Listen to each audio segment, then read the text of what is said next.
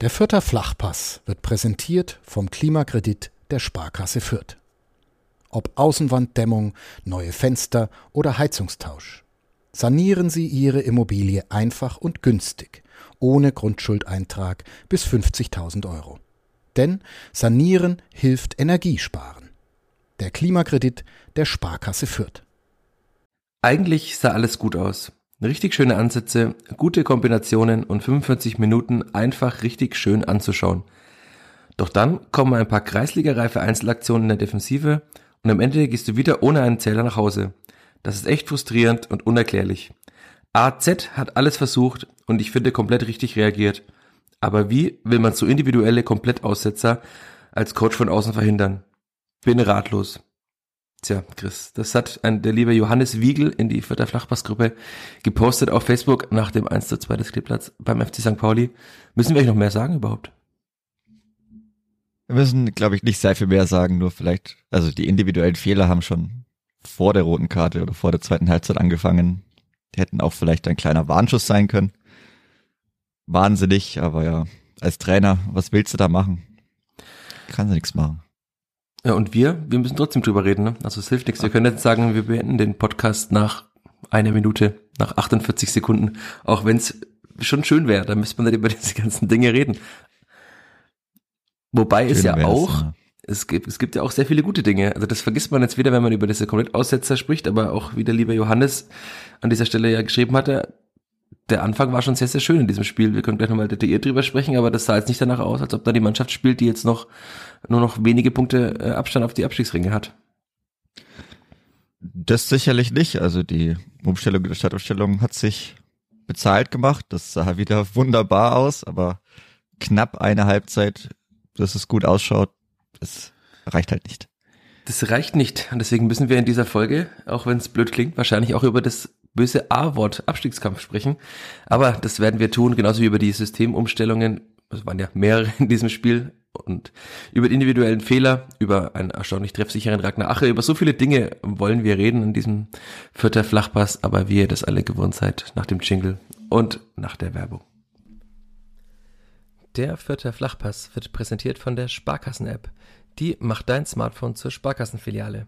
Denn so einfach gehen heute Bankgeschäfte kostenlose App herunterladen, Zugangsdaten bei der Sparkasse Fürth beantragen und dann loslegen, wann und wo du willst. Übrigens, die Sparkassen-App ist Testsieger bei Stiftung Warentest und zwar in allen Kategorien.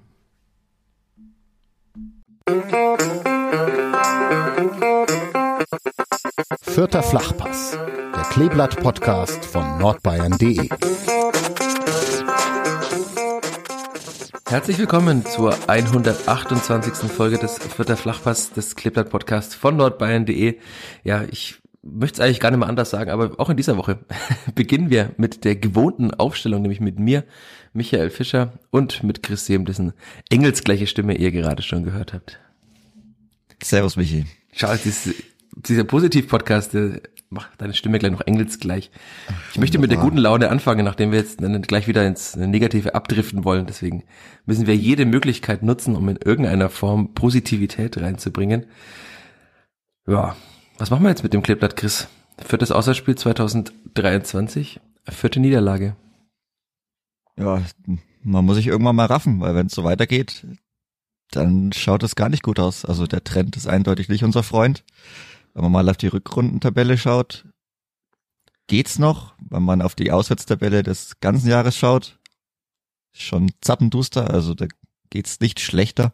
Also das Clipper ist tatsächlich jetzt auf, auf Platz 18 abgerutscht, weil 18, ja der genau, sechs Punkte. SSV Jan, äh, das natürlich auch noch schön war, das hat dann gepasst am Tag danach, dass Jan Regensburg bei Holstein Kiel gewinnt. Und das Clipper jetzt tatsächlich mit äh, sechs Punkten, das heißt ein Auswärtssieg und drei Unentschieden weiterhin auf dem 18. Tabellenplatz steht, auswärts. Das ist schon sehr bitter und auch sehr bezeichnend. Ja, ist weng weng. Also wenn die unten jetzt noch anfangen, dann wieder zu punkten, das ist ja wieder. Also es kommt immer so im Frühjahr anscheinend der zweiten Liga, dass die Spitzenmannschaften nachlassen. Man hätte gedacht, okay, Darmstadt, HSV, die sind jetzt so dominant. Das geht besser durch, aber wenn die jetzt hier noch Faxen machen, vielleicht auch ein paar Punkte abschenken und die unten wieder aufwachen, dann es, es sieht ja jetzt schon nicht mehr so komfortabel aus. Ich hatte es ja auch äh, getweetet, wie es so momentan ist, wenn man das vielleicht vergleicht, auch mit der Situation des Nachbarvereins, wie es dann ist mit Bielefeld, bei denen hat ja schon eigentlich bis vor eins, zwei Wochen alles gebrannt, weil man sieht, wie schlecht Nürnberg 2023 Fußball gespielt hat. Trainer entlassen, 5-0 in Heidenheim verloren, jeder hat jeden beleidigt, da gibt's auch wunderschöne Bilder dazu, die kennen wahrscheinlich auch die meisten.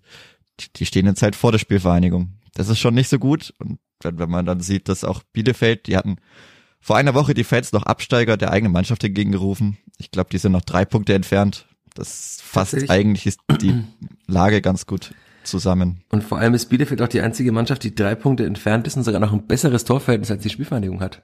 Ja, also das war ja lange das sogenannte, wie man in der Fußballsprache sagt, Faustpfand der Spielvereinigung, dass man ein gutes Torverhältnis hat. Man hat das schon auch immer noch. Also man hat ja äh, jetzt äh, vier Punkte Vorsprung auf den Relegationsplatz plus das neun Tore bessere Torverhältnis. Das heißt, müsste schon viel passieren, dass man da noch darauf rutscht. Das sind dann eigentlich fünf Punkte, aber auch fünf Punkte sind nicht viel, denn ich erinnere mich an die vergangene Woche, dass Alex Zorniger sagte, naja, sie hätten jetzt unentschieden gespielt, aber die anderen haben ja auch alle nicht wirklich gepunktet. Das heißt, es ist ein Spieltag weniger und man hat immer noch den gleichen Abstand nach unten. Jetzt müssen wir hoffen, dass es gar nicht mehr so viele Spieltage sind, aber es sind halt noch zehn und noch zehn Spieltage bei vier Punkten Vorsprung und bei der derzeitigen Form der Spielvereinigung. Da muss man sich schon deutliche Sorgen machen.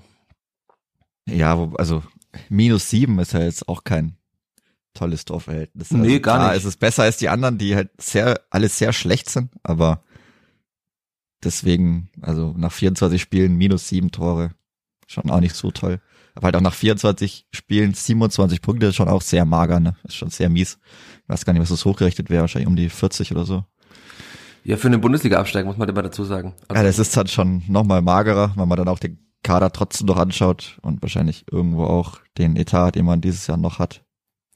Ja. Und wenn man eigentlich sieht, wie schwach die zweite Liga trotzdem noch ist, ich bin noch davon überzeugt, dass vielleicht bis auf ganz oben ist die Liga eher schwach statt stark dieses Jahr. Dann schon blöd, wenn man da irgendwo auf Platz 13 rumguckt.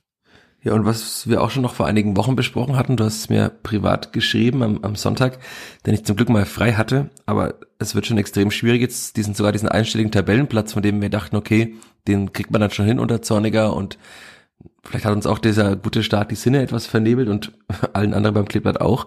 Aber selbst dieser Tabellenplatz 9, 8 ist mittlerweile ja schon gut weg. Also sind jetzt sechs Punkte auf Kiel. Es sind sogar sieben Punkte auf den KSC, der gefühlt äh, seit dem Spiel gegen Skipper einfach jedes gewinnt. KSC ist auch in der Formtabelle auf Platz eins mit 15 Punkten aus den vergangenen fünf Spielen. Zuletzt den HSV jetzt geschlagen. Also das wird dann schon schwierig und das ist natürlich dann auch eine Sache, wenn man über den Etat sprechen und auch Rashida Susi hat ja im Interview mit mir darüber gesprochen, dass man schon schauen muss, wie so der Etat für nächstes Jahr aussieht, also welche Spieler man holen kann, welche Spieler Alexander Zorniger bekommt, aber man muss ja immer auch über die wirtschaftlichen Rahmenbedingungen sprechen. Wäre schon ganz schnuggelig, wie Zorniger mal sagte, wenn man dann auf Platz 8 oder 9 einliefe, aber das wird extrem schwierig, also weil das sind ja dann auch, wenn wir gerade über das Torverhältnis sprechen, die oberen Mannschaften haben teilweise alle Plus oder haben nicht alle ein Plus-Torverhältnis, da müssen wir auch nochmal acht Tore aufholen. Plus man hat gegen diese ganzen Mannschaften da schon gespielt, die auf diesen ja, Plätzen stehen. Genau, das wollte ich auch. Das kommt noch dazu. Wollte also, ich auch noch sagen, da fehlen die ganzen direkten Duelle, die sowohl halt bei den Punkten als auch beim Torverhältnis dann direkt weiterhelfen. Also Lautern, Pauli, Karlsruhe, Kiel, selbst Hannover oben drüber. Ich meine, klar, jetzt hat man halt noch viele Spiele gegen die unten drunter, dass man sich da, also die direkten Duelle hat man ja, das hat alles noch super easy in der eigenen Hand sowieso. Dafür ist die Konstellation noch komfortabel genug. Das Problem ist aber, dass, dass sehr viele davon auswärts stattfinden, nämlich in Sandhausen demnächst, in Bielefeld noch. Oh, in Rostock. Genau, in Rostock auch noch. Und es Klippert gegen Rostock. Ich erinnere mich an einen etwas regnerischen Tag im Trainingslager. Da kann ich auch nicht verstehen, warum Hansa Rostock mittlerweile so schlecht ist, aber da waren sie eigentlich ziemlich gut. Ja, auch wieder die, die Wucht eines Stadions, die kann sich dort auch gut entfalten. Also, hm, deswegen, wir hatten es ja schon oft drüber gesprochen, über diesen Druck in den Heimspielen. Und ich würde mal sagen, der Druck in den Heimspielen ist jetzt schon relativ groß. Also ich weiß nicht, ob er unermesslich groß ist, aber also gegen Magdeburg jetzt sollte man bestenfalls gewinnen. Tobi Raschler hat gesagt, da müssen wir gewinnen, ganz klar. Ja, ist auch die Frage, inwiefern das dann ein Heimspiel wieder wird gegen mm. Magdeburg. Also ich weiß nicht, wie viele schon weg sind oder wie viele sich da ankündigen, aber also halt vierstellig, klar, auf jeden Fall. Nehme ich jetzt mal an. Also, ja, davon gehe ich auch aus. Aber ob es dann ein oder zwei werden, weiß man jetzt nicht. Oder drei. Da, oder, oder drei, oh Gott, oh Gott, bitte nicht. Also da muss man dann auch schon schauen, inwiefern das ein Heimspiel ist. Dann ist auch natürlich nicht unter Flutlicht. Kommt der Spielvereinigung auch nicht so unbedingt entgegen. Aber klar ist das Thema, das haben wir schon vor Wochen gehabt, dass man halt nicht immer diesen Druck vielleicht unbedingt haben möchte zu Hause, immer gewinnen zu müssen, weil wenn man es dann einmal nicht macht, dann es sieht schon wieder sehr, sehr schlecht aus. Aber ich, ich, boah, ich weiß auch nicht. Also es sah ja wieder vielleicht doch bis um zum Spiel zurückzukommen. Ich möchte das gleich, gleich, lass uns gleich zum Spiel zurückkommen. Ja. Ich habe mir noch zwei Anmerkungen hier, nämlich, wir hatten über die Formtabelle gesprochen. Mhm. Das Klippert oh hat tatsächlich ja, es ist auf Platz 14, also das, dafür steht es in der richtigen Tabelle jetzt auch gar nicht so schlecht da. Ähm, nämlich mit ähm, vier Punkten aus den letzten fünf Spielen. Verloren, Sieg verloren, unentschieden verloren. Und dann springen wir nämlich sehr, sehr weit nach oben in dieser Formtabelle. Und da kommt der erste FC Magdeburg, der nämlich äh, zehn Punkte aus den letzten fünf Spielen geholt hat. Das ja, heißt, der ist auch noch sehr, sehr formstark gegen eine sehr, sehr formschwache Spielvereinigung. Also da bin ich sehr, sehr gespannt, wie diese viel zitierte Reaktion der Mannschaft dann aussieht zu Hause. Und vor allem, was passiert, wenn Magdeburg, was ja tatsächlich passieren kann bei dieser spielstarken Mannschaft, die im Stil halt einfach immer treu bleibt, mal in Führung gehen sollte. Also das, das wird ein, ein großer Umgang mit Widerständen, wie Alexander Zorniger gerne sagt. Ja, das, da muss dann auch das noch mehr das ganze Stadion wahrscheinlich gegen Widerstände ankämpfen. Also das mag ich, das möchte ich mir wirklich nicht ausmalen, weil dann das glaube ich sehr deprimierend, wenn dann die ganzen Magdeburger Fans und noch in Führung gehen sollten, dann wird es glaube ich sehr laut, vor allem aus einer Richtung. Aber klar, also dann, wenn man so will, die Form die aktuelle Form der Formtabelle spricht ja auch nicht wirklich für die Spielvereinigung, ist schon irgendwo absteigend. Bei die fußballerische Form kann man sich halt wieder drüber streiten, also die ist schon okay. Dann kommen wir doch zum Spiel, wie du ja. dir gerade eben gewünscht hast. Nach, lass mich nachgucken, zehn Minuten, naja gut, das ist doch okay, zehn, elf Minuten dürfen wir äh, über die Gesamtlage aussprechen. Kommen wir zurück zu diesem Fußballspiel und kommen wir zurück, würde ich sagen, zu einer Aufstellung, die du genauso vorhergesagt hattest und die ich mir auch gewünscht hatte. Vielleicht erzählst du schon mal von den Tagen vorher. Du warst als einziger Mensch, glaube ich, am Mittwoch beim Training bei der Spielvereinigung. Oder? Ja, nicht, nicht ganz. Also es kam dann zwischenzeitlich noch jemand, der ist aber auch vorher wieder gegangen, weil es dann wieder stärker geregnet hatte. Aber ja, ich stand da ziemlich, ziemlich allein am verregneten Mittwoch äh, an der Kronacher Hart und habe im Training zugeschaut und da hat man dann schon gesehen, also spätestens dann, als es jetzt elf gegen elf ging, dass dann äh, Lukas Petkoff auf der 10 gespielt hat Branimir Gotha ein bisschen weiter im Sturm und äh, Alexander Zorniger hat auch schon einiges der Taktik da verraten. Also das war schon sehr interessant. Wäre vielleicht auch interessant gewesen für einige Leute an, also einige andere Menschen, wer da mal Zeit hat. Wenn es Richtung Mittwoch, Donnerstag geht, kann man schon immer einige Sachen, glaube ich, fürs Wochenende erkennen. Da gibt ja auch nicht so viele Trainings, die nicht öffentlich sind, also im Vergleich zu vorher vielleicht auch. Und Alexander Zorniger, den juckt das auch nicht. Der ist ja ganz klar von seiner eigenen Stärke überzeugt. Finde ich auch gut. Deswegen macht er das dann auch öffentlich. Er hat ja auch mal gesagt, äh, er möchte, dass seine Spieler irgendwann die Arroganz ausstrahlen, dass es egal ist, ob sie auswärts oder zu Hause spielen, weil sie einfach immer gleich spielen. das ist noch ein weiter Weg auf dem sogenannten Vierterweg, aber irgendwann, irgendwann eines Tages mal. Genau, irgendwann muss er irgendwo auch anfangen auf dem Weg, wenn man irgendwo hinkommen will. Aber ja, es war sehr verregnet, habe ich dir sehr viele Nachrichten geschrieben, ein bisschen getickert von dem Training und Exclu ja. Exclusive Ticker war das. Ex der exklusive Ticker, ja. Hätten wir auf NN Plus verkaufen können, dein Ticker. Ob der sich so gut ge geklickt hätte, weiß ich auch nicht, aber es war schon sehr, sehr interessant. Da war es dann eigentlich schon klar, ich meine, also selbst in diesem 11 gegen 11 werden dann einzelne Spieler ausgetauscht, aber wenn man da ein bisschen so ein Gefühl dafür hat, dann weiß man das eigentlich recht schnell, wer da so die Startaufstellung wahrscheinlich geben wird, wenn es da nicht mehr viel ändert. Marco Jon hatte auch durchtrainiert. Das war auch ein sehr schönes Zeichen. Gideon Jung hatte ja kurzzeitig wegen Probleme mit seinem ledierten Knie. Da hatten, glaube ich, alle etwas mehr Angst, aber das ging dann wieder gut. Der konnte dann weiter trainieren. Aber ja, also das mit der mit Lukas Petkoff auf der 10, gut da vorne im Sturm, was wir auch schon diskutiert hatten, das wurde da umgesetzt und das hat ja auch mehr als ordentlich in Hamburg funktioniert.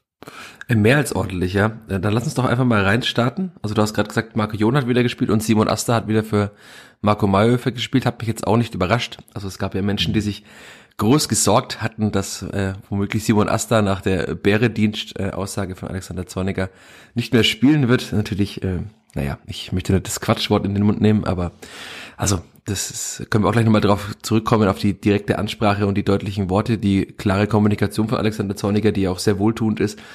Aber äh, mir war klar, dass Simon Asta da wieder spielt, nachdem Marco Mayer seine Chance, also obwohl, also ob selbst verschuldet oder fremdverschuldet, dadurch, dass er einfach nie angespielt wurde im vergangenen Heimspiel, einfach nicht so genutzt hat, um das, um dass es reicht, äh, Simon Asta zu verdrängen. Deswegen war mir das schon fast klar. Und dann war das ja, also für mich, ich hatte es auch getwittert vom Spiel, die gerade bestmögliche Aufstellung, die die Spielfall auf den Platz bringen kann. Ja. Hat sich dann gezeigt, dass es vielleicht an, an der einen oder anderen Position doch nicht so war, aber das, dazu kommen wir gleich, denn der Anfang war ja eigentlich sehr, sehr, sehr, sehr, sehr schön. Ja. Es, es fing an mit einem Schuss von Ragnar Ache, da hast du mir noch auf Twitter da hast du auch wieder mir einen Live-Ticker gegeben, obwohl ich im Stadion saß. Da hast du von einem äh, sehr schwachen Abschluss gesprochen. Ich fand den jetzt eigentlich gar nicht so schlecht. Der führte nämlich zu einer Ecke. Oder hättest du diesen Schuss präziser gewünscht von Ache nach fünf Minuten? Schon. Also als erster Schuss zum ersten Anmelden ist ja immer so eine Sache. Wie schätzt man den ein? War er schon okay? Also einfach mal zu zeigen. Gerade auch als Auswärtsmannschaft ist das, glaube ich, schon ordentlich, wenn du einfach da den Abschluss suchst.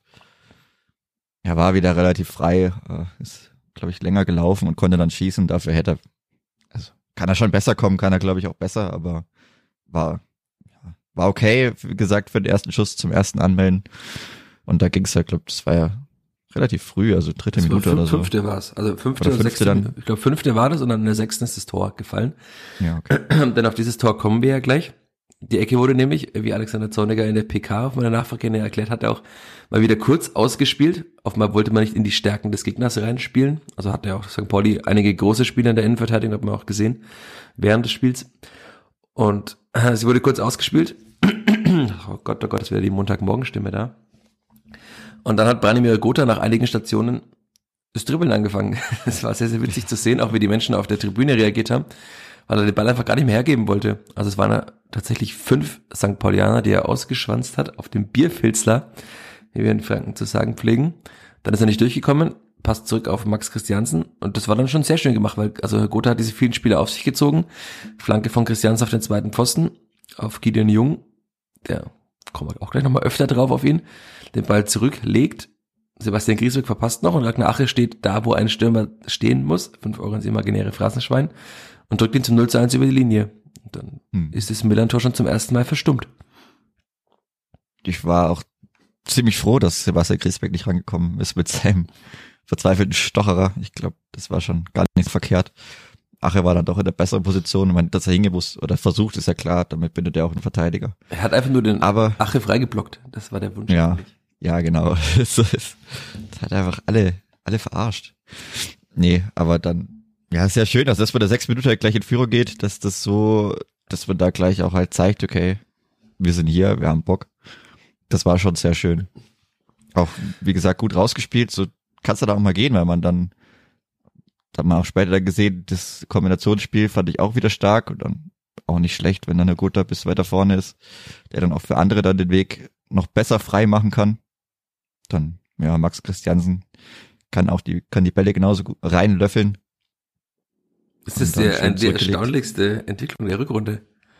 Wenn wir vorhin über schlechte Dinge, schlechte Dinge in der äh, Rückrunde gesprochen haben. Also Max Christiansen mittlerweile, da hat, kann man mittlerweile sehr, sehr viele gute Flanken und Pässe an, ne? das muss man schon sagen. Wir haben oft genug kritisiert, dass, also du hast jetzt gerade Holzfuß gesagt, das würde ich jetzt bei Max Christiansen nicht so sagen, das aber äh, überspitzt, wir sind ja auch der überspitzt Podcast. Also diese Flanke war jetzt schon, war sehr, sehr gut, sie kam gut auf den zweiten Pfosten getimt, auch gutes Laufverhalten, also ich kann mir vorstellen, dass das schon einstudiert war, wie das Verhalten war von Gideon Jung am zweiten Pfosten und das Zurücklegen. Das ist jetzt ja auch keine völlig neue Taktik, ist so zu tun, aber war gut. Und es wurde noch besser, nämlich in der zehnten Minute. Magst du drüber reden über dieses Tor, nachdem ich das erste so schön beschrieben habe? In der zehnten Minute. Oder? Das war doch in der zehnten. Ja, kommt 2-0. Ja, ja, da kommt ein schöner Ball. Ich glaube, das war ein freier Ball, oder? In den er, oder war das ein Pass? Ich weiß gar nicht, ob das dieser abgeblockte Ball war, der ins, in den freien Raum geht. Asta und Paccarada rennt drauf. Genau, und Asta macht dann eine. Asta denkt sich, ja. Schöne, also, du, du ich glaube, er sagte sich einfach genau, you've just met Sio und Asta. Äh, wer sagt, du bist der beste Zweitliga-Verteidiger? Leert Packerade, ich zeig dir mal, wer das ist. Also es war schon, äh, im Stadion zu sehen war, das war schon sehr schön, dass halt Leert Packerade, der jetzt auch zum ersten FC Köln wechseln wird, der tatsächlich einer der besten Zweitliga-Außenverteidiger ist, dass der halt dann einfach von Simon Asta aber sowas von ja, stehen gelassen wird. Sah schon gut aus im Stadion und sprach auch für das Selbstbewusstsein, dass das Clippert eben nach durch diese 1-0-Führung hatte. Hm. War schon ja, wirklich auch gut. auswärts. Also da ja. jemanden so stehen zu lassen mit der wunderbaren Finte, mit der Körpertäuschung. Sah schon ordentlich aus. Danach natürlich auch sehr, sehr viel Platz. Der Ball war auch gut. Also der kam Scharf schon Tor, ekelhaft. Ja. ja, der kam blöd für die Verteidigung. Klar, die haben ein bisschen Pech, dass keiner rankommt, aber da kam halt eben Ragnache gerade so noch bisschen ran.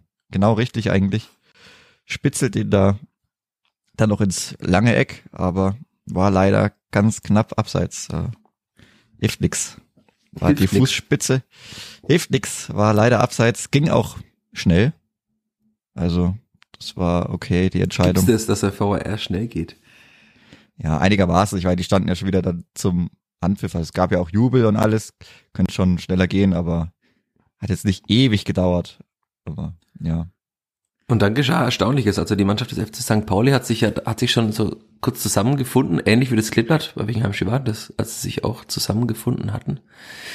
Ah, muss ich mit gefährlichem Halbwissen. Mittlerweile aber schon öfter passiert nach Gegentoren ja, auch zu Hause, das dass man dann seinen Kreis macht. Genau. Kleeblattkreisel. Genau, der zornigerische Kleeblattkreisel, den hat St. Pauli auch kurz gebildet. Und eigentlich hatten alle Vierter schon gejubelt und dann musste ich aber auf der Pressetribüne schon sagen, weil du mir geschrieben hattest, abseits, also ich hatte immer noch einen Live-Ticker zu dem Zeitpunkt, ähm, konnte ich glänzen, denn das war tatsächlich abseits, was noch keiner gesehen hatte, weil es auf der Tribüne Aha. keinen Monitor gab, wie im Rundhof. Und dann, also das Millantor war tatsächlich ja schon sehr still, ich hatte es auch im Spielbericht geschrieben, und dann genau am Millantor, diesem Hort der Fußballromantik, haben sich sehr, sehr viele dieser knapp 30.000 Menschen dann sehr, sehr lautstark gefreut über eine Entscheidung des Videobeweises. Also es ist, in, in, wie sagt man, es entbehrte nicht einer gewissen Ironie, äh, dass tatsächlich hier dann die, die Leute so äh, exzessiv über den VAR gejubelt haben. Aber klar, also das war eben der Moment, der St. Pauli ins Spiel zurückbrachte. Ja. Weil wenn es 0 zu 2 steht nach dem Beginn der Spielvereinigung, dann kommt auch der FC St. Pauli nicht mehr so schnell wahrscheinlich zurück. Noch dazu war das Skipper der eh schon sehr gut im Spiel zu dem Zeitpunkt. Tja, und dann wurde es nochmal lauter drei Minuten später. Also diese Anfangsphase war schon sehr, sehr wild, muss man sagen. Also mhm. das war ein schönes Fußballspiel.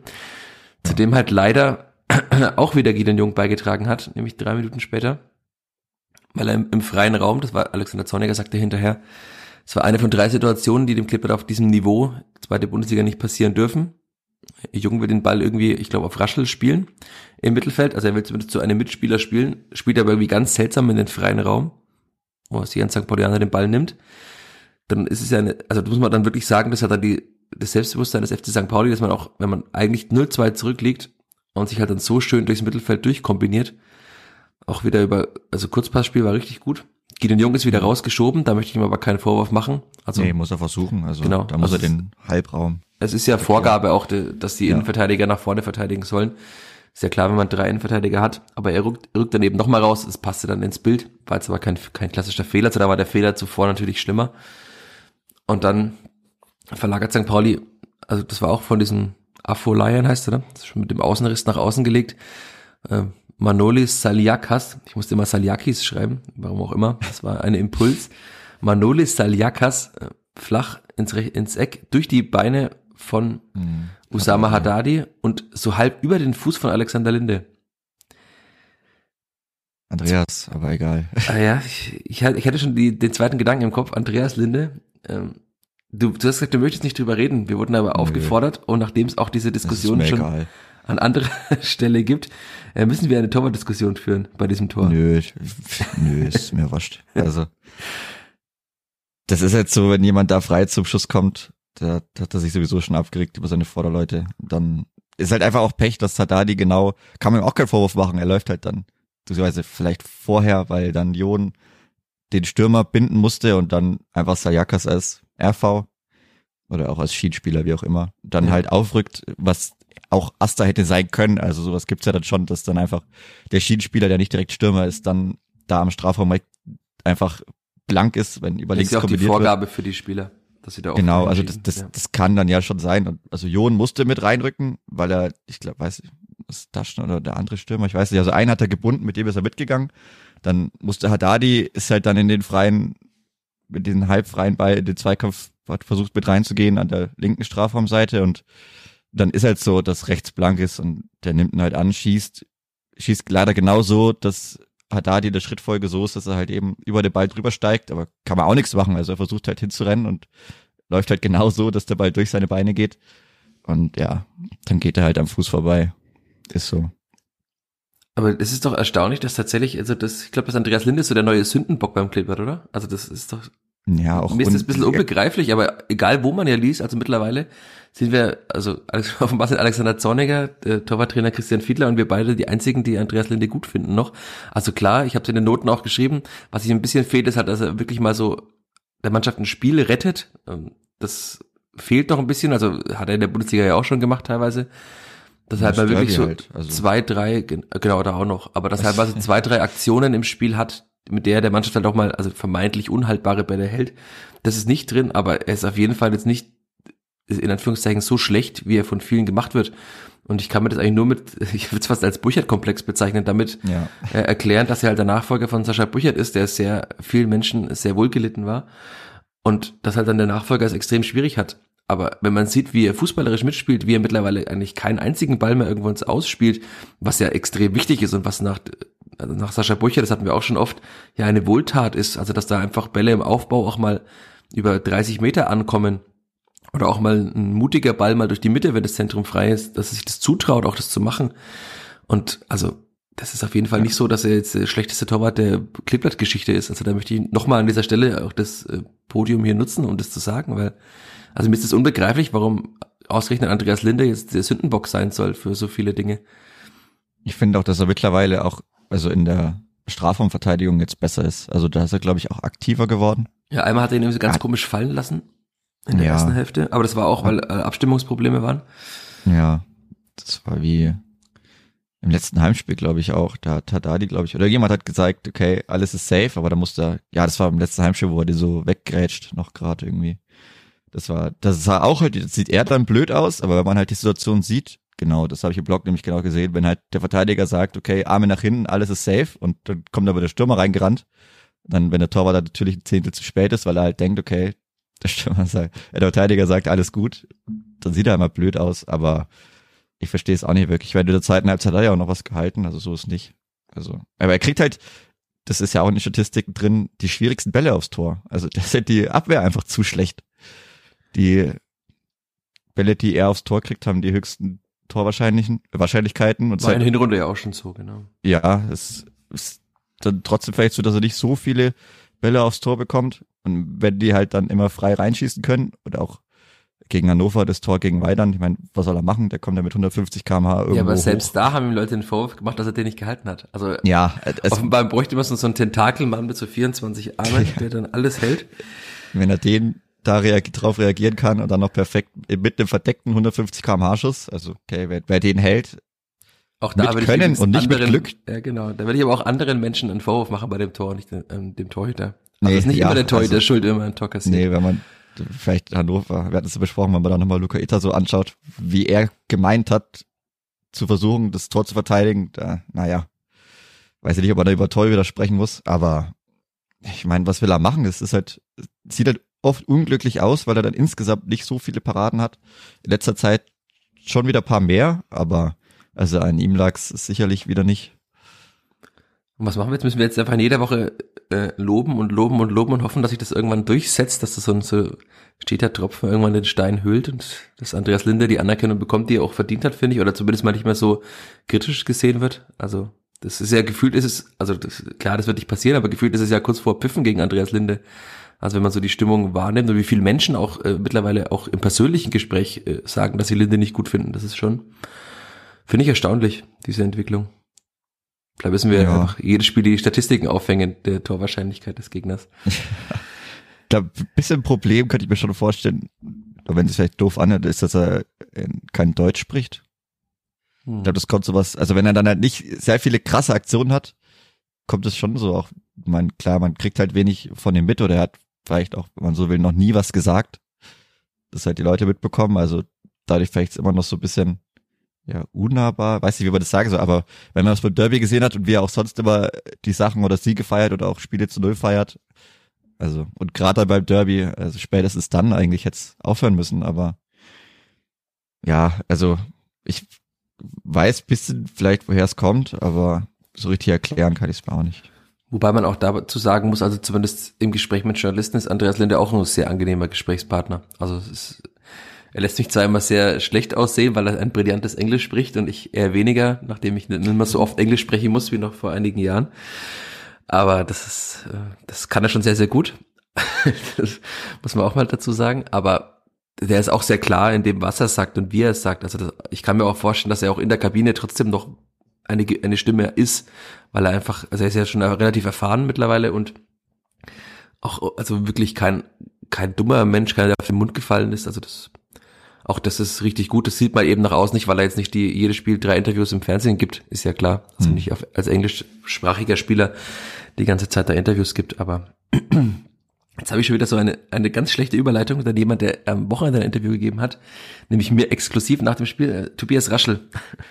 Du kannst dir vorstellen, über welche, über welche Szene ich sprechen will mit dir. Über die 31. Minute kann ich. Genau, die 31. Minute. Na, Tobias Raschel hatte nämlich die Chance gehabt, das zweite Tor des Ragnar Ache äh, verboten wurde zu schießen oder zumindest dass ihm genommen wurde, hätte nämlich Tobias Raschel schießen können. Da hätte auch kein mhm. VR der Welt etwas dagegen haben können. Nö. Nur leider hatte, warum auch immer, ich habe ihn danach gefragt, er hat gesagt, er hat den ersten Kontakt blöd erwischt und dann lag der Ball blöd Stimmt. und er ist in Rückenlage geraten. Aber den kann man schon machen aus der Position, ne? Ja, also der erste Kontakt war wirklich nicht gut. Aber danach liegt der Ball eigentlich gut und er steht dann auch dafür noch relativ gut. Also er hat bisschen von seinem Schussfenster verloren, aber also mit den technischen Qualitäten, die er hat, muss er den einfach reinschießen. Da gibt's auch keine zwei Meinungen. Also das ist das musst du halt dann einfach mal annehmen. Der Ball muss rein. Wenn du mal Spiele gewinnen willst, klar, man kann immer sagen, da, hier ist das passiert, da ist das passiert, dann in Kiel, da, ja, unglücklich, dann Karlsruhe, äh, unglücklich, aber wenn es dann jede Woche halt immer irgendwie unglücklich ist, hilft es auch keinem weiter. Also der muss, die kann er einfach reinschießen. Also ist es jetzt auch nicht, ich meine, wenn jetzt Sebastian Griesbeck da vielleicht den Ball derart produziert, dann okay, der kann es vielleicht nicht unbedingt immer besser, aber also Tobias Raschel weiß er selber, wenn er den auch nochmal sieht, muss er einfach reinlegen. Das, wie gesagt, hilft nichts. Der muss rein, dann steht's wieder 2-1, alte Ordnung ist wieder hergestellt. Auch völlig verdient. Also, ich meine, klar, danach ist das Spiel bisschen abgeflacht, ist dann nicht mehr so viel passiert auf beiden Seiten, aber St. Pauli hatte halt genau einen Schuss, eine Chance, haben's Tor gemacht, Spielverhandlung vielleicht drei, vier mehr oder weniger gute Chancen. Und gehst halt nur mit dem 1-1 in die Kabine, war da schon zu wenig. Und wenn man dann noch halt zu 10 in die Kabine geht, dann ist natürlich ja, fast schon alles verloren eigentlich zu dem Zeitpunkt. Ja, du hast äh, jetzt wunderbar nochmal übergeleitet, nämlich zur 45. Minute. Was machen wir da mit Gideon Jung? Also wir haben auch, ich habe ja auf Twitter aufgerufen, uns Fragen zu stellen. Da kamen auch einige zum, also das Thema Innenverteidigung ist eins, das uns wahrscheinlich jetzt noch einige Minuten in diesem Podcast begleiten wird. Ähm, es gibt keine direkte Frage zu Gideon Jung, aber dass er jetzt, fangen wir mal so an, dass er begonnen hat in diesem Spiel, hatte ich das überrascht? Mich nämlich überhaupt nicht. Also das fand ich nach den letzten Spielen sehr gut erklärbar. Formstärkste Innenverteidiger der letzten ja. Wochen. Weiß ich nicht, ob ich den jetzt unbedingt rausnehmen wollen würde. Und auch da die Frage, weil wir jetzt, bevor wir auf diese Karte noch kommen, das, also Alexander Zorniger sagte, über die rote Karte braucht man nicht viel sprechen. Also sie war halt einfach unnötig, es war ein äh, individueller Fehler, Aussetzer von Gideon Jung. Der nächste Bärendienst übrigens, ähm, nach Simon Asta mhm. zwei Wochen später. Aber wir sollen hier diskutieren, nachdem jetzt ja Gideon Jung und äh, Damian Michalski auf der gleichen Position zu spielen hat, äh, haben wir eine Frage bekommen. Und wir sollen diskutieren, was das in Anführungszeichen äh, wirkliche Problem mit Michalski ist. Seine Geschwindigkeit. Ich glaube auch, dass tatsächlich die Geschwindigkeit und die Spieleröffnung das Problem sind. Also ja. wenn wir auf der zentralen genau. Position sprechen, ist es Geschwindigkeit und Spieleröffnung, oder? Das sind die zwei Punkte. Ja, also die Option, die wir auch noch im Kopf gehabt hätten, vielleicht wäre Michalski der Mitte und Gideon Jung auf rechts, würde vielleicht dann auch den Spielaufbau noch bisschen, also weniger berechenbar machen. Ich glaube, das wäre auch nicht verkehrt, aber dann fehlt einem halt eben diese tiefe Verteidigung mit dem Speed. Also Griesbeck spielt ich, momentan vor allem wegen seiner Endgeschwindigkeit. Ja, halt er hat jetzt nicht so viele andere, äh, sag mal, Attribute, die nicht. dazu, äh, ja, sag mal, die dazu die halt rausstechen lassen im, Ver im, Ver im Vergleich lassen, zu ja. den anderen. Ja, also halt, sind, können schon alle zwei Gipfel gewinnen, so ist nicht, aber also vor dem stärksten Innenverteidiger ist er sicherlich nicht momentan, aber er ist halt, immer noch der schnellste und dann war halt Jung besser und dann ist es halt so, dass dann Michalski halt auf der Bank sitzt. Also da steckt nicht, glaube ich, viel mehr dahinter, als dass einfach Sebastian Griesbeck schnell ist. Und also vielleicht glaubst noch mal, auch nicht an einen Zwist äh, zwischen Zorniger nein, und Michalski. Nein, also vielleicht nochmal auch als Typ, dass er noch da ist, auch also Griesbeck auf dem Platz, dass du da hinten nochmal so einen hast, der nochmal ein bisschen anderen Esprit mit reinbringt vielleicht. Aber viel mehr braucht man da, glaube ich, gar nicht reininterpretieren. Also wie gesagt, Junge hat's ja top gemacht. Die letzten Wochen. Hat er halt wieder einen Unfall produziert. Aber ansonsten, also den, den kann man ja nicht rausnehmen. Und dann ist es nur noch die Entscheidung zwischen Griesbeck und Michalski und Griesbeck ist halt schneller. Und ja, und damit, ja. wenn man dann sagt, den Jungen spielt die zentrale Rolle, dann genau, hat er das Spiel ja, in Karlsruhe gezeigt, dass Damian Michalski besser nicht äh, die rechten, rechten Part in der Dreierkette spielen sollte. Ja, gerade weil man da vielleicht nochmal auch gegen Außenstürmer oder so sprinten muss, ist dann vielleicht schon okay, wenn dann Sebastian Griesbecker die Position einnimmt. Ja, vor allem, weil er beim FC St. Pauli die, äh, Ola Dapo Afolayan, ich habe es mir extra gemerkt, äh, gespielt hat, der dann doch eine gewisse Endgeschwindigkeit auch hat. Also das hm. kann man schon alles gut erklären. Und für alle, die, die großen Michalski-Freunde sind, er wird auf jeden Fall im nächsten Spiel spielen.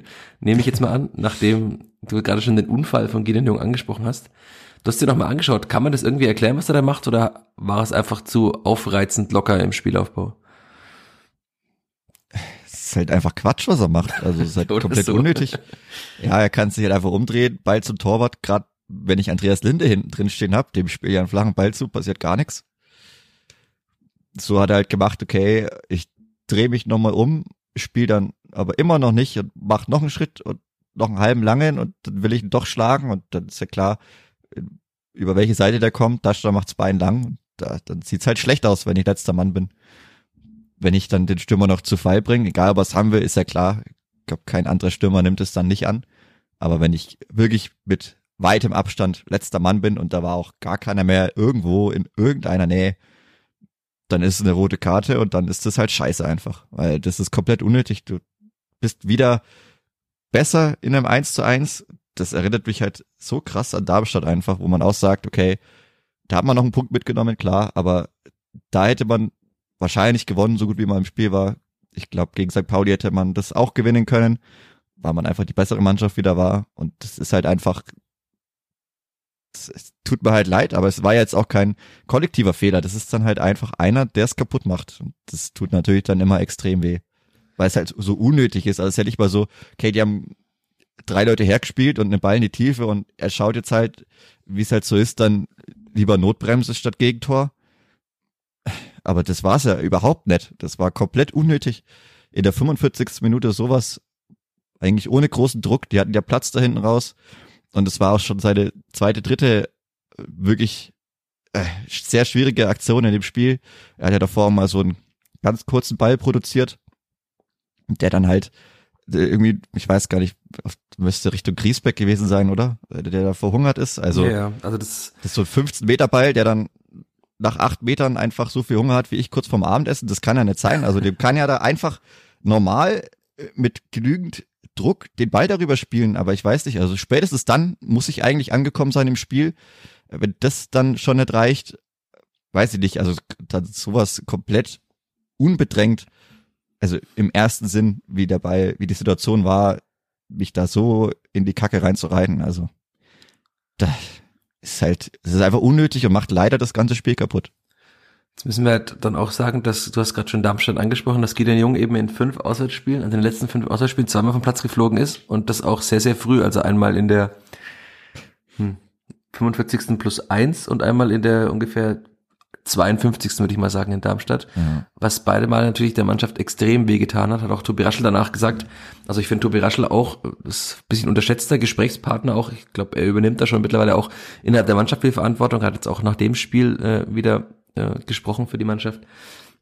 Er hat auch gesagt, du musst ja dann mit einem Mann weniger natürlich extrem viel laufen und dass du dann nach vorne nicht mehr dauerhaft dich so gut durchkombinieren kannst und auch nicht mehr die, das nicht mehr möglich ist, mit so vielen Leuten auch vorne zu sein, ist ja ganz klar. Er sagte, wenn du halt in der Defensive so viel läufst, dann ist es vielleicht sogar erklärbar, dass dann halt einfach nicht mehr diese 30 Chancen rauskommen, die sich man ja vielleicht noch erhofft in der zweiten Hälfte. Und man muss ja auch sagen, wenn man die Laufleistung anschaut, also die reine Kilometerleistung, ist das Klippert genauso viel gelaufen wie der FC St. Pauli mit einem Spieler weniger. Das heißt, man hat diesen einen fehlenden Spieler defensiv eigentlich komplett kompensiert. Also offensiv natürlich war es nicht möglich, aber defensiv komplett kompensiert. Und das ist schon auch äh, krasse Leistung, muss man sagen. Und man hatte noch 14 Sprints mehr. Also das ist auch ja. mit einem Mann weniger, ist das schon. Gut, die sind durch die erste Halbzeit wahrscheinlich erklärbar. Hatte da sehr ordentlich, ja. Weil St. Pauli war ja klar, die mussten dann nimmer. Also es ist auch erklärbar, dass es dann irgendwann so ein bisschen dahin plätschert, dass es nur noch so zu einzelnen Chancen kommt. Aber spätestens dann, wenn du das 2-1 machst, ist halt, ja, ist die Messe gelesen. Also was soll da noch groß passieren normalerweise? Aber es ist, ja. Ich meine, er hat ja auch schon, Guido Jung hat ja auch schon in dem, es geschafft, in dem Testspiel nach einer Einwechslung eine gelb-rote Karte zu ziehen. Also ich weiß nicht, das war halt der Guido Jung, den man so vor der Rückrunde vielleicht im Kopf hatte, weil er immer irgendwelche wilden Sachen gemacht hat. Die hat er jetzt eigentlich geschafft, das ganz gut abzustellen, aber wie gesagt, war ja leider auch nicht seine erste, mindestens sehr wilde Sache in dem Spiel. Und boah, also da halt den Platzverweis zu kassieren, ist schon sehr bitter und das macht ja halt leider, es ist einfach so das ganze Spiel kaputt. Und dann ist ja wieder die Frage, also klar, man kann dann jede Niederlage in der Rückrunde dann irgendwie, ja, da ist das passiert, da ist das passiert, aber halt insgesamt, das bringt einem ja dann auch nix. Also es hilft einem ja auch nicht weiter, wenn du jetzt jedes Spiel verlierst und dann, ja, da war das unglücklich und da das unglücklich und da, ja, hat der einen schlechten Tag oder so. Es ist vor allem irgendwas eine muss jetzt gefährliche passieren. Spirale auch, wenn man sagt, na, man ja. war ja eigentlich gut drin, naja, war unglücklich. Ja, wenn man halt noch dreimal, naja, ganz halt. unglücklich halt. verliert, dann wird's halt nochmal sehr kritisch, wenn man, wenn man sieht, dass die unten, also mit Ausnahme von Braunschweig vielleicht, ja auch alle mal wieder jetzt wieder regelmäßig punkten. Also wie du sagst, es muss was passieren und die Frage ist auch, äh, kann man sich das leisten? Also die, die vielen Vorteile, die Gideon Jung hat und unbestreitbar ist er im Spielaufbau zum Beispiel viel besser. Er hat ja auch in dem Spiel jetzt viel mehr den Spielaufbau gemacht, kommen wir gleich vielleicht nochmal dazu auf die Aufbauvariante, die ja auch auffällig war. Aber kann man sich das leisten, dass man dann vielleicht doch alle paar Spiele jemanden drin hat, der sich der einfach dafür sorgt, durch seine Spielweise, vielleicht durch seine Anfälligkeit, durch seine Tapsigkeit, dass man einfach 40 Minuten Unterzahl spielen muss oder 45? Ich meine, bei ihm fehlt natürlich, naja, das ist halt, das kann man da noch sagen, dass besser die Sample Size fehlt? Weiß ich nicht, also. Ah, er hat das nicht viele Spiele gemacht und ist dafür schon, inklusive Testspielen, sehr oft vom Platz geflogen. Also auch dann perspektivisch klar. Also man weiß genau, was er einem geben kann. Wenn er das ab, also wenn er das abstellt, dann muss man ihn unbedingt halten eigentlich. Aber ist halt so eine Sache, das müssen andere bewerten, das muss er vielleicht dann nochmal selber in sich gehen und schauen, okay, das darf halt, also es darf ganz sicher jetzt nicht mehr passieren in den letzten zehn Spielen. Also wenn ja, das neun, nochmal passiert, dann, dann oder neun.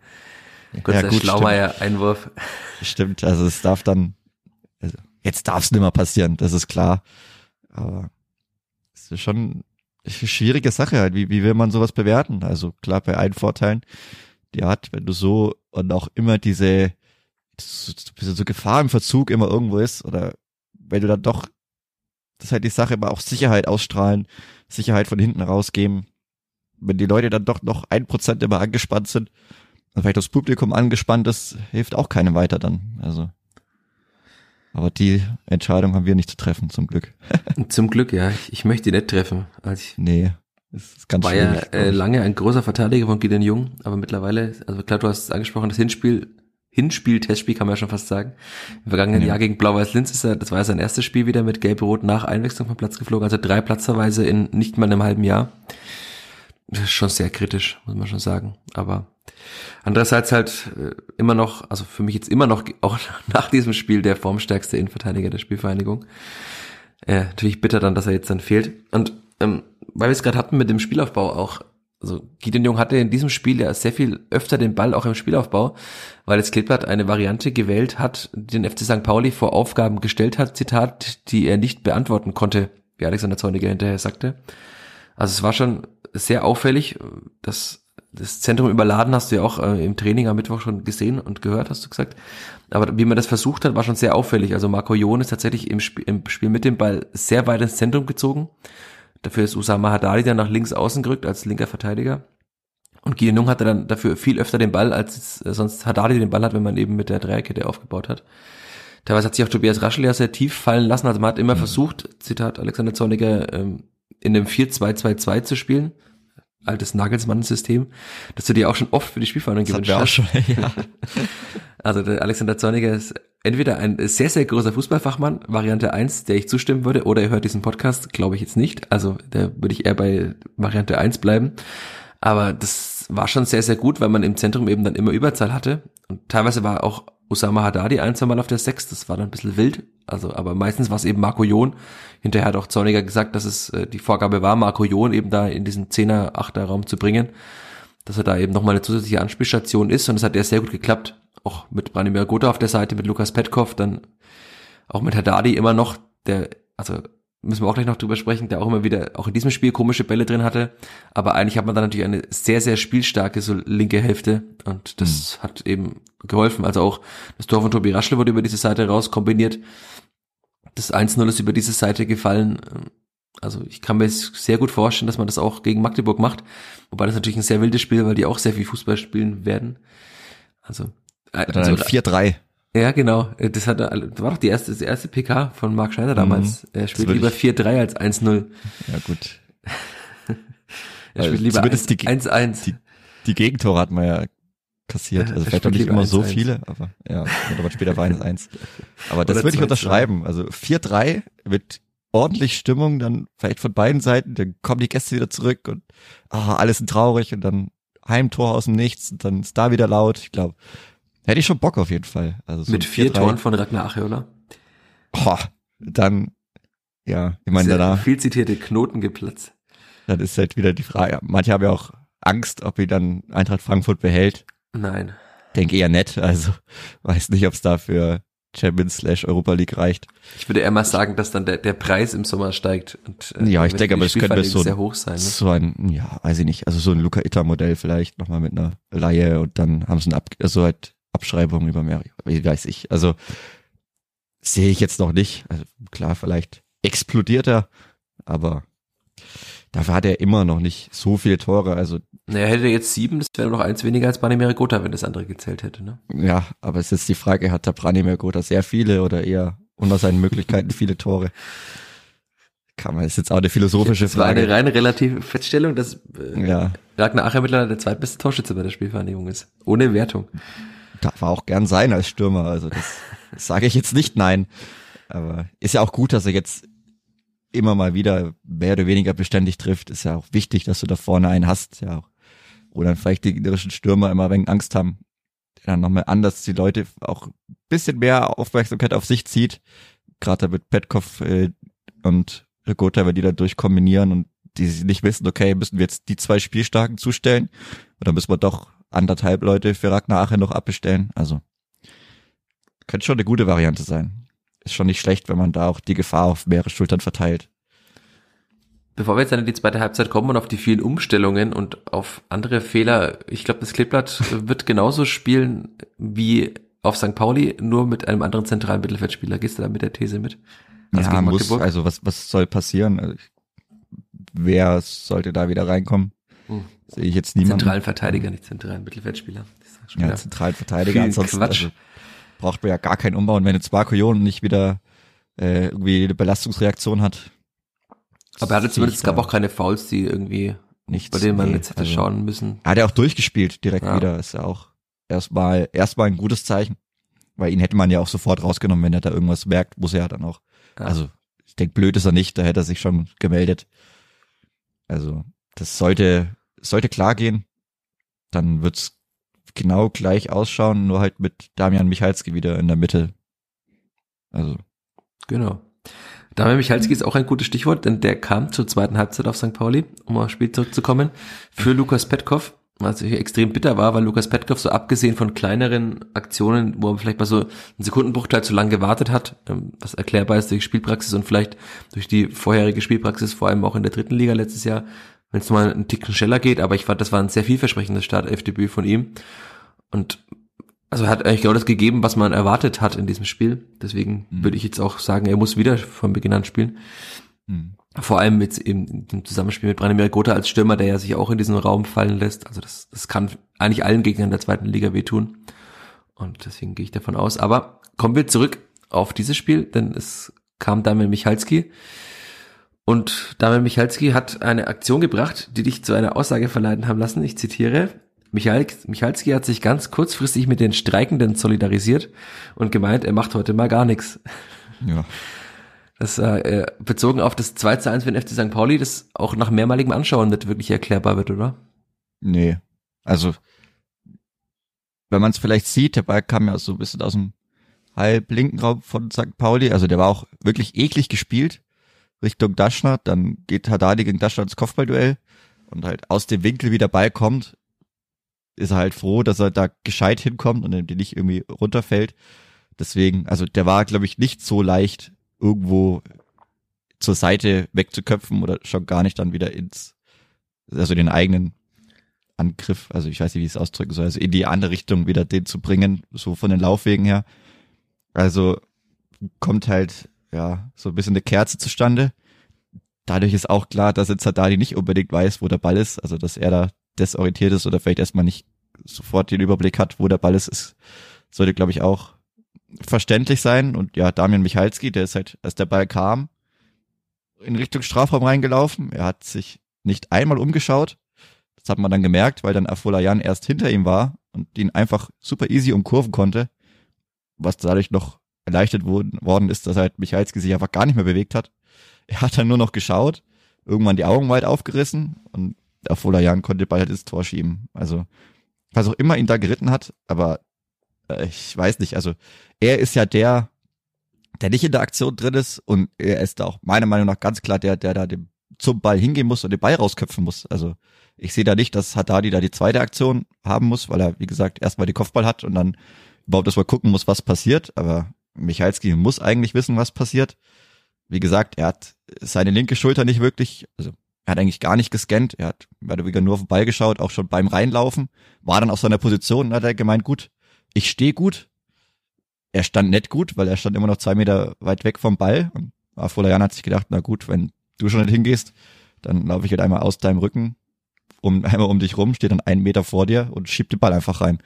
Und ja, dann war dann so ungefähr die Reaktion mit die von Andreas Linde, der einfach nur seine Vorleute anschaut, Arme wegstreckt und sich halt fragt, okay, was ist los mit euch? Was soll denn das? Also sind wir jetzt im Mannschaftssport oder er steht halt ist, ist wie so oft dann schon wieder eine Aktion, wo der Torwart halt dann wieder einfach nur traurig ist, weil was soll er machen halt, wenn ihm da nicht gescheit geholfen wird. Also keine Ahnung, was das wieder für ein Gegentor war, aber das darf so auch nicht passieren. Ja, und es war auch nicht die einzige Aktion. Also es gab noch weitere von Michalski, die irgendwie also seltsam waren. Ich kann mir das gar nicht anders als mit dem Wort seltsam, äh, ich komme gar nicht darum, das anders als seltsam zu benennen. Also noch einige Male wirkt er entweder nicht da, also es kann jetzt halt nicht sein, dass er, dass es an Mangel der Spielpraxis liegt, nur weil er jetzt mal zwei Spiele nicht gespielt hat. Manche, wenn es wieder der Vierte an sich wird, wieder böse und sagt, er ist schon mit dem Kopf beim anderen Bundesligisten, weil er ja, als er kam, als er kam, ja direkt gesagt hat, also das ist ja okay, ich finde es okay, wenn jemand sagt, ich komme hierher, ich will mich zeigen und ich will danach zu einem besseren Verein wechseln, dann weiß jeder, woran er ist. Ähm, ja. Aber das ist derzeit, glaube ich, weit weg, dass man den im Sommer verkauft für vier Millionen an Mainz 05 zum Beispiel. Ja, also mit, mit solchen Aktionen, wie gesagt, nach der Hinrunde, also wir hatten das ja auch schon, seine Statistiken waren ja teilweise überragend. Er war ja auch unter den ja, statistisch besten Spielern der Hinrunde. Natürlich auch nur bedingt durch seine Kopfballtore, die er gemacht hat. Die zählen da auch schon mit stark mit rein, aber also der Rückrunden Michalski, Jetzt die Frage, wo liegt da die Wahrheit? Wahrscheinlich irgendwo zwischendrin. Und dann ist er wieder ein ganz guter Fit für die Spielvereinigung, glaube ich. Aber also das ist ja nix. Also da braucht er sich ja dann auch nicht wundern, wenn er auf der Bank sitzt. Weil hat jetzt äh, harte Frage und ich erwarte keine Antwort von dir, die mich bestätigt, aber hat Alexander Zorniger Dame Michalski verunsichert durch seine Positionsruchraden? Puh. Ich würde sagen, nein, das muss ein äh, Abwehrspieler, der der Anspruch hat, in einer hohen Liga zu spielen, der den Anspruch hat, polnischer Nationalspieler zu sein, muss äh, auf RIV und äh, zentralen Innenverteidiger spielen können. Aber das ist ja auch ein äh, teilweise geäußerter Vorwurf, dass halt Michalski ist halt einfach, war immer der zentrale Part der Dreierkette und dann sollte er nach außen rücken, damit Gideon Junge in der Mitte spielen kann. Hatten wir auf der Heimfahrt aus, aus Karlsruhe noch diskutiert dass eben die Erklärung ist, dass Gideon Jung auf RIV auch nicht gut ist. Hat sich dann später ja auch mal erwiesen, dass es, dass es vielleicht auch kann, aber muss man das auch Alexander Zorniger zuschreiben, der ihn da vielleicht ohne Not äh, nach außen gezogen hat. Ohne Not. Also es ist halt, man verspricht sich ja schon immer noch was davon. Also es war jetzt nicht so, dass Haddadi irgendwie den rechten Innenverteidiger geben musste. Also da verstehe ich es ja, oder dass Michalski dann den linken Innenverteidiger geben musste, was dann fußfremd. Das ist halt eine starke Umstellung, aber ich glaube, also so eine extreme Umstellung, wenn der Ball von links kommt, kann er den immer noch in seinen rechten Fuß wandern lassen, ob in der Mitte oder außen. Also ich glaube schon, dass das Spiel mit seinem Fehler in Karlsruhe, ja, also kann schon sein, dass es das beschäftigt hat. Aber wenn ich mich für höheres berufen fühle, dann sollte ich ZIV und RIV, also sollte ich schon in der Lage sein, auf ähnlichem Niveau zu spielen. Also klar, jeder hat dann eine, oder viele haben eine bevorzugte Position, aber er musste jetzt dann trotzdem auch nicht so viel das Spiel machen, also oder dass seine Kern oder Aufgabe dann so extrem anders war, dass sie, also ich kann es mir nicht vorstellen, dass sie das derart aus der Bahn geworfen hat, allein diese Umstellung. Das wäre schon auch nicht. ein bisschen viel, also das erwarten ja Trainer auch und auch zu Recht, hm. wenn ich da irgendwie 20 Jahre lang Fußball spiele und vielleicht im Zweifel auch 20 Jahre lang Innenverteidiger war, kriegt man das normalerweise schon hin. Das heißt, es ist einfach nur ein, eine Form tief oder die Formkurve zeigt gerade ein bisschen nach unten bei ihm nach einer erstaunlich guten Hinrunde. Ja, das also das hatten wir ja auch schon mal mit einem Input von außen, das also ob jetzt wo da die Frage war, ob Michalski so der krasseste Spieler auch in der Extraklasse war oder beziehungsweise inwiefern man das übertragen kann auf die deutsche zweite Liga. Also vielleicht hat er auch etwas überperformt, jetzt performt er vielleicht das, das was ich vorher auch meinte. Das vielleicht sieht jetzt gerade etwas sehr schlecht aus und die Wahrheit liegt dann langfristig irgendwo dazwischen. Natürlich immer hoffentlich mit der Hoffnung auf die, auf die Upside, aber ja, also ich glaube nicht, dass das so ein schlechter Verteidiger ist, wie das momentan teilweise ausschaut. Aber also er muss sich halt auch raffen, genauso wie sich Gideon Jung raffen muss. Ist das einfach was, wo ich mich dann vielleicht bei fünf Minuten hinsetzen muss, mal Sachen über, also überdenken muss und dann sag, okay, beim nächsten Mal muss es halt anders ausschauen. Dann ist mhm. auch wieder okay. Aber also so, das dann so, ja, dann war ich auf der Bank oder musste ich eine andere Position spielen oder bringt ja auch nichts, wenn ich da traurig bin. Also dann, vor allem, dann mache ich es garantiert nicht besser, weil dann werde ich nicht mehr spielen. Also von daher, das ist einfach eine Sache, auch die ganze Defensive, auch mit Haddadi mit seinen komischen Bällen, die er da hat, wofür er immer noch viel zu gut ist und dann auch teilweise Griesbeck mit sehr schlimmen Pässen, die vielleicht nicht immer tödlich sind, aber die einem einfach auch und auch der Mannschaft oder dem Trainer einfach jegliche Nerven rauben. Das sind Sachen halt, da muss ich mich einfach raffen, da muss ich mich hinsetzen, fragen, was sind meine Prioritäten, wie ist mein Fokus, ist der 100 Prozent? Wenn ich da halt überall Ja sagen kann, ist vielleicht, dann wäre es vielleicht traurig, aber ich glaube nicht, dass da immer überall 100 Prozent sind, weil die können das, glaube ich, alle besser. Und ja, es ist jetzt, jetzt muss er dann irgendwann mal den Schalter finden, hoffentlich. Weil, wie gesagt, also die Formkurve spricht nicht für die Spielvereinigung. Und da muss man einfach mal eine Zäsur reinhauen und ja, dass es, dass es besser wird, weil so, das dann, ja, dann war hier das und dann das und dann musste ich auf der anderen Position spielen und wenn das dann immer meine Niederlagen erklärt, dann wird sicherlich nicht besser. Du hast jetzt äh, Damian Michalski sehr ausführlich behandelt. Wir haben über Usama Haddadi noch wenig gesprochen, in der letzten Woche immer mal wieder schon. Ich fühle mich immer noch bestätigt darin, dass ich äh, seine Auftritte schon seit längerer Zeit fahrig finde. Ähm, das hat Alexander Zornig ja noch vor einigen Wochen von sich gewiesen. Aber auch in diesem Spiel waren ja wieder Bälle dabei, die also ganz seltsam waren. Ist es, ist er zu locker? Ist er zu mutig? Ist er mit dem Kopf nicht da? Du hast den Fokus gerade angesprochen. Ja. also was, was ist das Problem bei ihm? Also weil wir wissen ja, was er kann und wie gut er das auch kann. Aber er hat halt mittlerweile in jedem Spiel fünf Bälle mindestens drin, die in den Fuß des Gegners gehen. Das ist 100% nur der Fokus. Wie gesagt, ich glaube nicht, dass er jetzt vor allem irgendwie schlechter Fußballer geworden ist weiß ich, ob man das jetzt, man gibt schon ein paar Gründe, die man auch manchmal im Stadion vielleicht sieht. Die Leute, die das sehen, die werden wissen, was ich meine. Ich möchte es nicht unbedingt ansprechen, aber es sind Hast garantiert. Du angesprochen. Ja, ja, aber ich möchte es nicht ausführen vielleicht. Das sind garantiert Fokusgründe. Das ist auch das, was ich gemeint habe. Da muss sich jeder vielleicht mal hinterfragen, okay, was ist da jetzt meine Aufgabe? Zumindest die 100 Minuten, 105 Minuten am Wochenende. Wiefern habe ich da einmal 100 Prozent meinen Fokus, auch dann vielleicht kurz vor dem Anpfiff oder auch direkt nach dem Anpfiff. Manche Sachen kommen halt vielleicht nicht immer so gut an. Ja, also das ist, das ist nur der Kopf, weil er ist garantiert kein schlechter Fußballer. Und es sind ja auch technische Sachen und einfach Bälle, die er halt halb hoch in den Gegner reinspielt, von hinten raus, aus der letzten Linie, das, das ist ja Quatsch. Also warum macht man das? Gesagt halt Griesbeck, okay, der kann es dann manchmal vielleicht nicht besser, dass es besser kann, hat er im Derby bewiesen. Aber also Usama Dadi darf das in der Form und in der Häufigkeit vor allem, dass jeder mal einen schlechten Beispiel, das ist bei Upamecano genauso. Also das ist jetzt auch kein perfekter Verteidiger, aber da geht es auch drum, okay, wie oft passiert mir das? Und da geht es einfach nur auch vor allem meiner Meinung nach um die Quantität und die ist, ist einfach viel zu hoch. Das darf Usama Haddadi so nicht passieren und ist auch einer, wie gesagt, die ganze letzte Reihe muss sich irgendwo raffen. Und wenn das dann mal passiert, dann kann ich mir auch vorstellen, dass das sehr, sehr schnell sehr viel besser ausschaut, weil das ist ja eine, also von der Mannschaft oder von dem, was sie fußballisch könnten oder was man schon gesehen hat, immer noch eine Mannschaft, die mindestens gut ist oder wo, von dem man das hofft, aber wobei man auch wieder sagen muss, okay, wir haben das 24 Spiele gespielt und jetzt krebs ich irgendwo hinten rum und so richtig wird's nicht besser. Ja, ist dann die Frage halt, woran jetzt, hat gelegen, aber ja genau. Äh, zwei Abschlussfragen habe ich an dich. Ähm, muss Usama Haddadi auf die Bank gegen Magdeburg?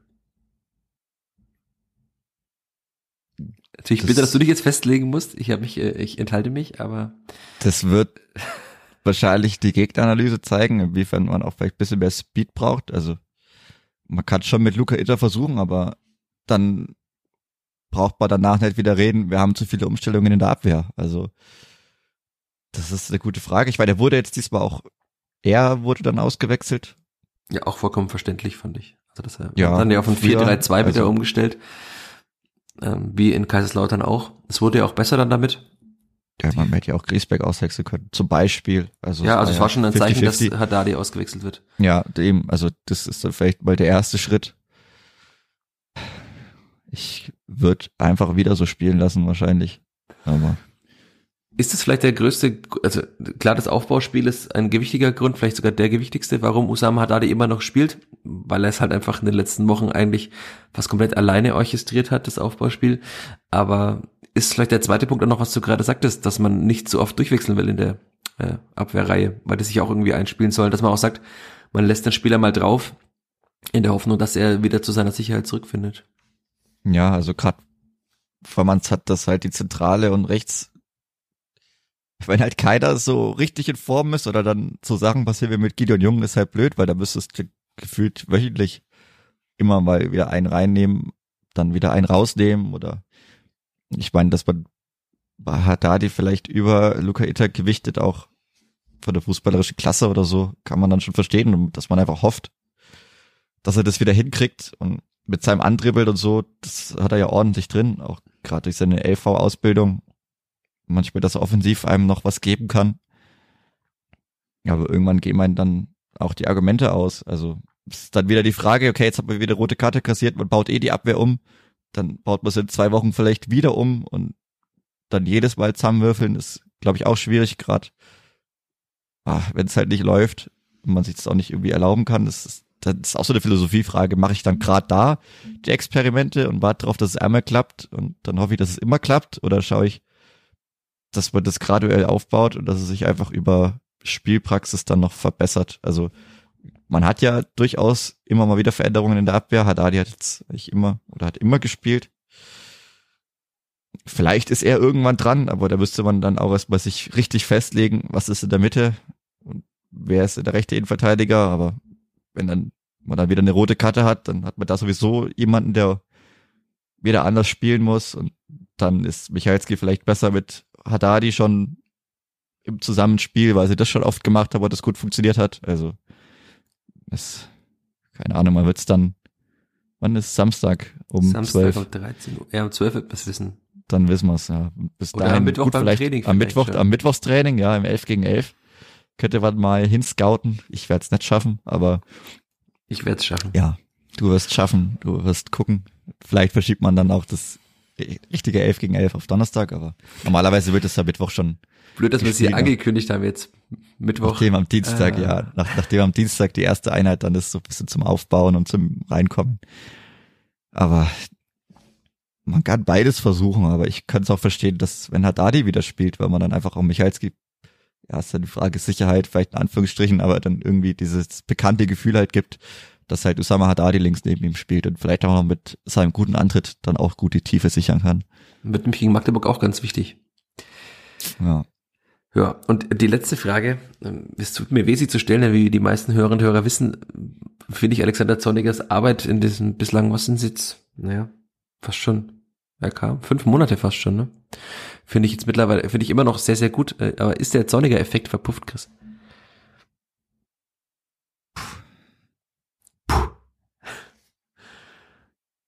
In, in dem Print-Interview würde jetzt in Klammern stehen, überlegt. Überlegt, ja. Ist der zorniger Effekt verpufft? Äh, der initiale Trainereffekt sicherlich ja. Und man hat jetzt aufgehört, alle Spiele zu gewinnen. Also das ist die leichte Antwort vielleicht. Also, aber ansonsten von der Spielanlage sieht man es ja mindestens immer wieder phasenweise und das sind dann halt oft diese individuellen Patzer halt. Was, was willst du als Trainer machen? Außer sauer sein, ist halt scheiße, wenn sowas passiert. So bis dahin lief's ja alles top. Oder fast alles top. Klar, man hat mit der ersten Aktion Gegentor kassiert, hat aber auch mit der ersten Aktion das eigene Tor geschossen, mehr oder weniger. Also war das schon okay, aber was, was will man halt großartig als Trainer noch machen? Also ich glaube, er macht viele Dinge, die sehr gut nachvollziehbar sind, oder eigentlich mehr oder weniger alle. Also vielleicht, ja, das Auswechselkontingent. Gut, kann man auch verstehen, dass man dann nur drei Wechsel getätigt hat. Aber das ist doch auch überraschend, dass er vor einigen Wochen noch sagte, oder zur Winterpause sagte er, dass er eigentlich gerne mal fünfmal wechselt, weil er auch das so wichtig findet. Und jetzt in Karlsruhe, äh, in St. Pauli hat er auch nur dreimal gewechselt. Also vertraut er den Menschen auf der Bank nicht. Das ist, ich weiß, also, wen hätte man dann noch einwechseln können? Pululu Abiyama. Ja, das, haben die, also ich meine, St. Pauli hat jetzt auch nicht wirklich ja. weiter, ja, wahrscheinlich, das ist mindestens ein Teil der Erklärung. Aber es war jetzt auch nicht so, dass es dann, dass ja beide noch stürmen müssten und irgendwie dann große Lücken offenbart hätten, in die man Abiyama hätte schicken können. Also kann man schon verstehen, dass er da Stürmer nicht nochmal auswechselt. Asta war jetzt auch fit, nachdem man eine Woche lang raus war. Also musste den Rechtsverteidiger auch nicht auswechseln.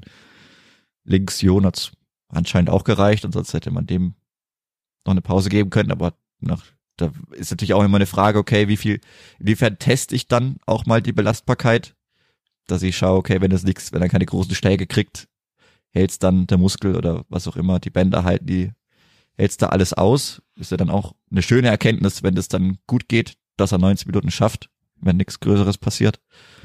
Also es ist schon alles irgendwo erklärbar, beziehungsweise habe jetzt nichts, keine großen Harakiri-Aktionen oder so gesehen, wo ich sage, hätte man was machen müssen oder hätte man großartig was anders machen müssen. Ich glaube, er wird halt teilweise einfach dann von seinen Spielern im Stich gelassen.